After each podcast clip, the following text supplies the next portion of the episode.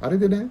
小惑星帯っていうのがあってうんこの間はやぶさはやぶさはい、糸川とか、うん、リュウグウとか、うんうんああいうのって、まあ、その小惑星みたいのがうんいくつかあるんですいくつかあるっていうか、まあ、バーってあるって言われてるんですけど、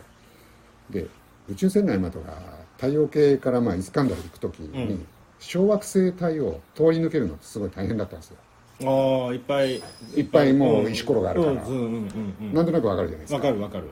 スター・ウォーズ」とかでもあのたまに、うんいっぱいもうボボボボボボ、うん、うおやロボットがあの、うんやめてくれるうのんおーみたいなやつ そうそうわかるわかるわかるでもボイジャーってそこ通り抜けてますよね、うんああそうだね、うん、これどうしてだと思いますえー、どうしたんやろそうなんですよこれねさっきほらう、うん、宇宙の規模から考えるともうだいぶちっちゃいよねみたいなあ話ちっちゃいうんだって三日野原にここに太陽があって、うんうん次ある物体がもう5ミリとかうん1ミリとかのがこの三日野原の中に、うんまあ、一番大きいのでは1 0ンチのボールがうんどっかにあるぐらいの感じだから、そっかそっかそう飛行機の上からダーツで何かに当てるぐらいなものなんですよ、ああなるほどなるほど、と当てずっぽうで飛ばしても別に当たりゃしないんですねよっぽど運が悪いねよ だったらもすごいねこのその可能性をこの1号2号だけに託したっていうことですよねう今銀河系ってあるじゃないですうかんで隣にアンドロメダ銀河があるんですうけんど、うんそれとそれってお互い近づいてるんですようんでその後交差するか一つになるかアポペイになるかもしれないええそうそうアポペそうなんですよそうなると、うん地球とかどうなっちゃうのみたいな話あるじゃないですか、ああそうですね、はい、大体もう何千億とか何兆個とかのうん星がそれぞれにあるわけうんですけど、うんバチバチバチバチって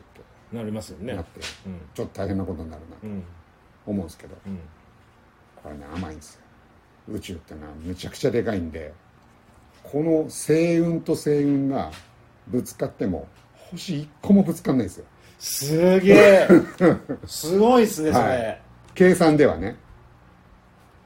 ああだから、うんボイジャーもうぶつかるわけない、わけないですとか言いながら、うんちょっと過ぎるまでは、うんちょっとドキドキしたかもしれないですねまあ今でもねコロニでもうんものすごいスピードでやってくから、んまあ、ぶつかったらお釈迦なんですまあけど、そうですよね、はいあすごいだねけどもうあ銀河と銀河がぶつかっても別に何も起きないぐらい